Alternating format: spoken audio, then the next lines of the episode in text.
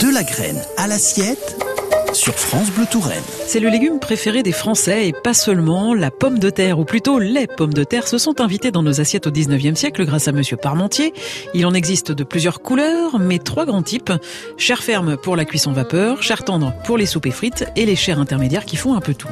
Si vous surveillez votre poids, au passage, faites-les plutôt vapeur, leur index glycémique restera moyen.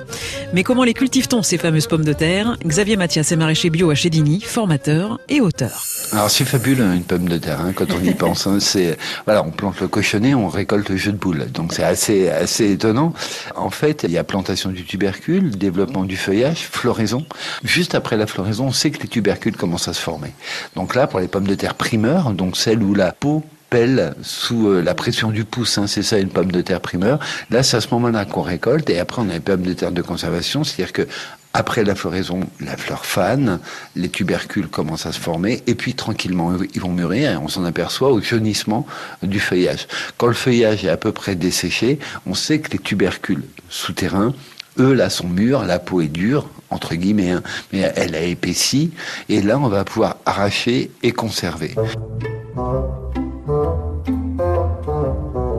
Pommes de terre, c'est un miracle. C'est pour ça qu'elles sont pas détrônées. Hein. En fait, ce qui est intéressant avec les pommes de terre, c'est qu'on peut tout faire hormis du pain. Et ça se conserve euh, miraculeusement facilement. C'est-à-dire qu'il suffit de mettre à l'obscurité, dans un lieu un petit peu humide comme une cave, parce qu'un légume arraché, ça c'est un truc à savoir, il continue de respirer. Il s'est pas rendu compte, lui, qu'on l'avait arraché toujours, donc euh, il va se déshydrater. Le mettre dans un lieu légèrement humide, ça compense. Et en fonction des variétés, on a ce qu'on appelle le temps de dormance, c'est-à-dire des pommes de terre qui ont des cycles où elles vont rester euh, en repos soit très peu de temps, soit beaucoup de temps. Et euh, quand est-ce qu'on s'aperçoit qu'elles sortent de la période de repos Quand elles germent, en fait. C'est-à-dire qu'elles ont un rythme chronobiologique hein, qui est quand même absolument invraisemblable. Hein. C'est-à-dire qu'il y a un truc qui leur dit, bah, réveille-toi, c'est le moment. Alors on a des variétés qui ont des temps de dormance très brefs. En général, c'est les variétés plutôt précoces mhm. et les variétés tardives qui peuvent avoir des temps de dormance très très longs. Le record va à une rate euh, qui s'appelle corne de guette c'est-à-dire corne de chèvre, et qui, elle, a un temps de dormance tellement long que quand on la replante fin avril, elle a toujours pas germé, en fait.